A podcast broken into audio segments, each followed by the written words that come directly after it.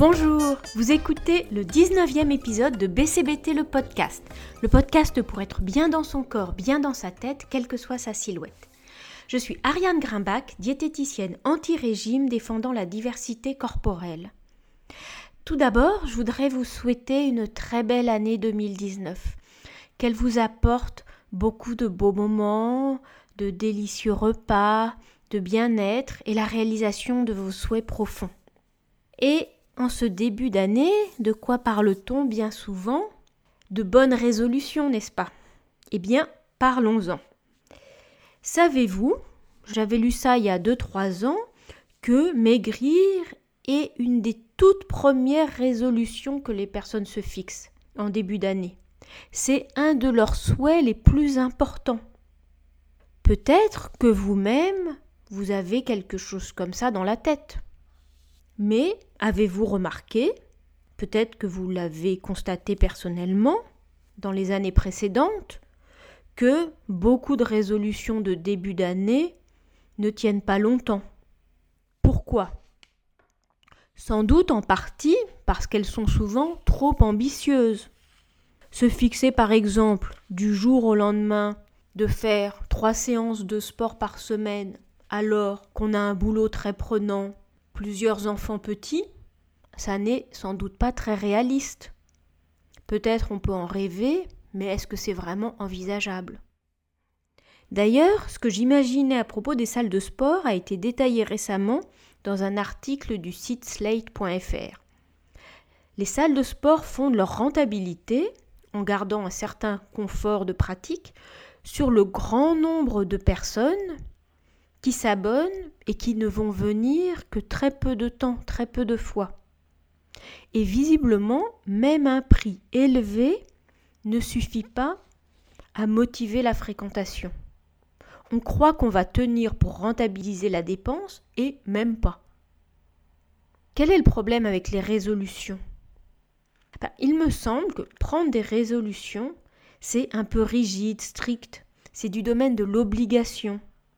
Il s'agit de se résoudre à faire quelque chose. Est-ce que c'est vraiment du domaine de l'envie ou est-ce que c'est parce qu'il faut faire ça?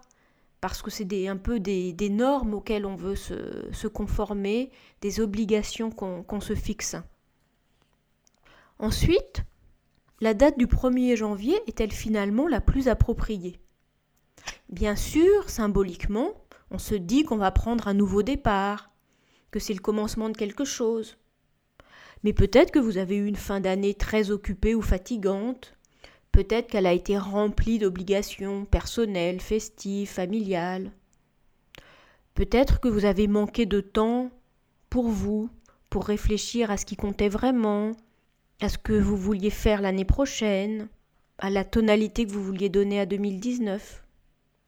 Alors, si vous n'avez pas pris le temps de réfléchir, si vous n'avez rien décidé, peut-être que ça valait mieux de ne pas décider dans la précipitation. Ça ne veut évidemment pas dire que c'est fichu, qu'il faudra attendre la rentrée de septembre, autre moment symbolique, ou le 1er janvier 2020 pour changer quelque chose dans votre vie. Vous pouvez tout à fait choisir une date qui deviendra peut-être symbolique pour vous, le 1er février ou le 15 mars ou le jour du printemps, ou le jour de votre anniversaire, ou de la nouvelle lune. Celui qui vous permet de prendre le temps de réfléchir à ce que vous voulez vraiment. Ensuite, comme je le disais, les résolutions, souvent, ça ne marche pas. On décide de se lancer dans un nouveau régime. On se dit, allez, cette fois je m'y mets. Ou on décide de se mettre au sport, ou d'arrêter le sucre.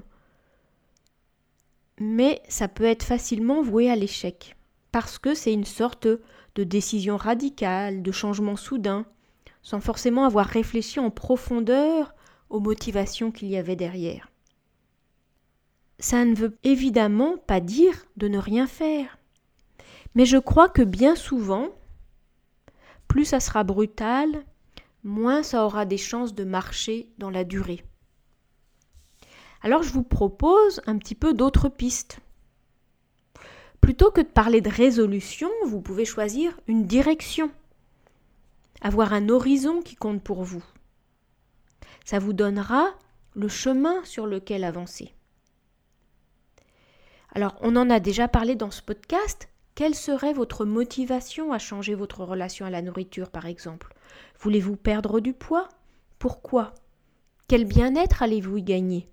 De quoi allez-vous vous alléger? Vous pouvez avoir envie de retrouver un bien-être corporel, de faire la paix avec la nourriture, d'arrêter d'y penser autant, de prendre soin de vous en mangeant sainement. Quelle que soit cette direction, vous n'allez peut-être pas tout changer d'un coup, instantanément. Vous allez peut-être avancer par étapes. Vous pouvez aussi, si ce terme vous parle davantage, poser une intention. Que souhaitez-vous pour vous pour 2019 Quelle serait votre intention pour prendre soin de vous, pour prendre soin de votre corps cette année? Est-ce que mincir en fait partie? Ou est-ce qu'il s'agit de ralentir, de mieux manger, de cuisiner davantage, de vous réconcilier avec votre corps? Et puis, si vous voulez agir sur votre comportement alimentaire pour retrouver votre poids d'équilibre, dont j'ai parlé dans l'épisode 18, je vous propose ma démarche que j'appelle les 4 C, dont j'ai déjà parlé sur mon blog et dans mon livre. C'est tout le contraire d'un régime où on décide de manger d'une façon restreinte, et de l'appliquer du jour au lendemain sans avoir réfléchi aux raisons profondes de son éventuel surpoids. Les 4 C, cela signifie d'abord constater, observer votre façon de manger. Est-ce que vous mangez quand vous avez faim? Observez les moments où vous mangez trop, où vous utilisez la nourriture pour d'autres raisons que vous donner de l'énergie. Constatez votre relation à votre corps et puis aussi la façon dont vous commentez intérieurement tout cela. Ensuite, et c'est parfois un petit peu simultané, comprendre les raisons de ces comportements, de ces pensées. Qu'y a-t-il dans votre histoire, votre entourage, votre éducation, votre fonctionnement émotionnel, vos habitudes, peut-être vos régimes passés qui ont une influence sur votre rapport à l'alimentation ou à votre corps? À mon avis, ça n'est qu'en ayant mené ces deux étapes que vous pouvez passer à la suivante et qu'elle fonctionnera vraiment, changer. Et sans vous mettre de pression, en avançant à votre rythme, sans vous priver, dans la direction qui vous importe. Apportez à votre façon de manger les changements que vous souhaitez pour vous sentir en cohérence avec votre alimentation. Et c'est une fois que vous avez changé, que vous avez trouvé votre façon de manger, de bouger, de vous regarder, de vous écouter, que vous avez retrouvé un bien-être physique et mental, que vous pouvez passer à la quatrième étape que j'appelle consolider, c'est-à-dire s'assurer que ces habitudes, ce comportement, ils sont solides, résistants aux diverses circonstances, qu'il s'agisse de stress, d'ennui, de vacances, de circonstances familiales ou amicales. Est-ce que cela vous parle tout ça? Est-ce que vous avez déjà réfléchi à ça en ce début d'année? Formulez votre projet de la façon qui vous convient, intention, direction, horizon, priorité. L'important c'est de définir ce vers quoi vous voulez aller, un thème essentiel qui peut comprendre des étapes.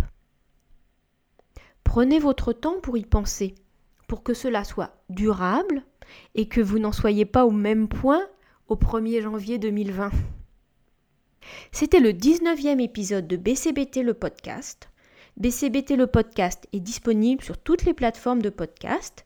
Merci beaucoup de votre écoute et pensez à partager ce podcast. Je suis sûre que vous connaissez des personnes à qui il pourrait être utile. À bientôt!